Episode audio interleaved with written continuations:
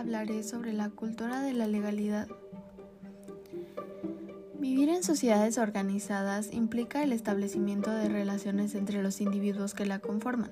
Para su adecuado funcionamiento, estas requieren normas e instituciones. Ahora procederé a explicar los siguientes puntos.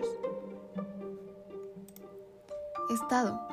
El Estado es un tipo de organización política y jurídica que regula a las instituciones y personas que habitan en un país. Derecho.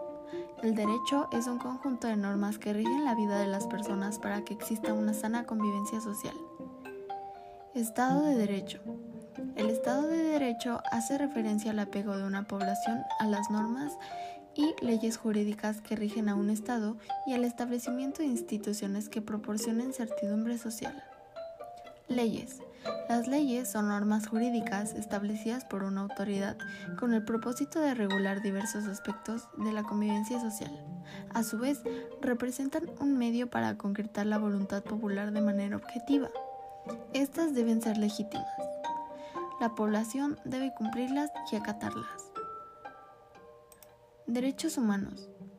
El respeto a los derechos humanos, conjunto de principios, libertades y derechos que buscan garantizar la dignidad de todas las personas, fortalece al Estado de Derecho y permite que se construya una sociedad justa, equitativa y plural.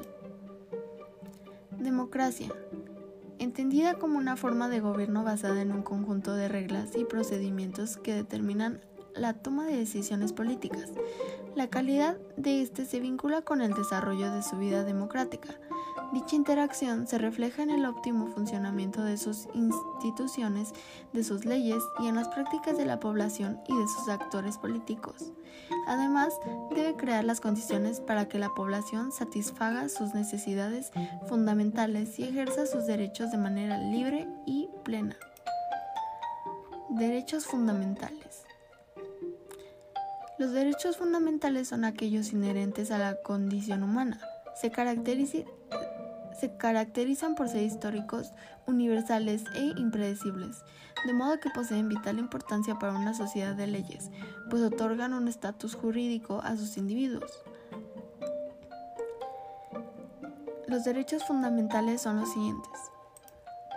Los derechos de presentaciones se refieren a las satisfacción de necesidades básicas como el derecho a la salud, a una vivienda digna y a una alimentación adecuada. De participación. Los derechos de participación o derechos públicos políticos comprenden todas aquellas facultades de los individuos para interactuar de forma activa en el ejercicio del poder. De libertad. Los derechos de libertad incluyen las libertades individuales como la personal, la libertad de pensamiento, que hace referencia a la libertad de opinión e información, entre otras, y las libertades colectivas como las de reunión y culto. A la igualdad.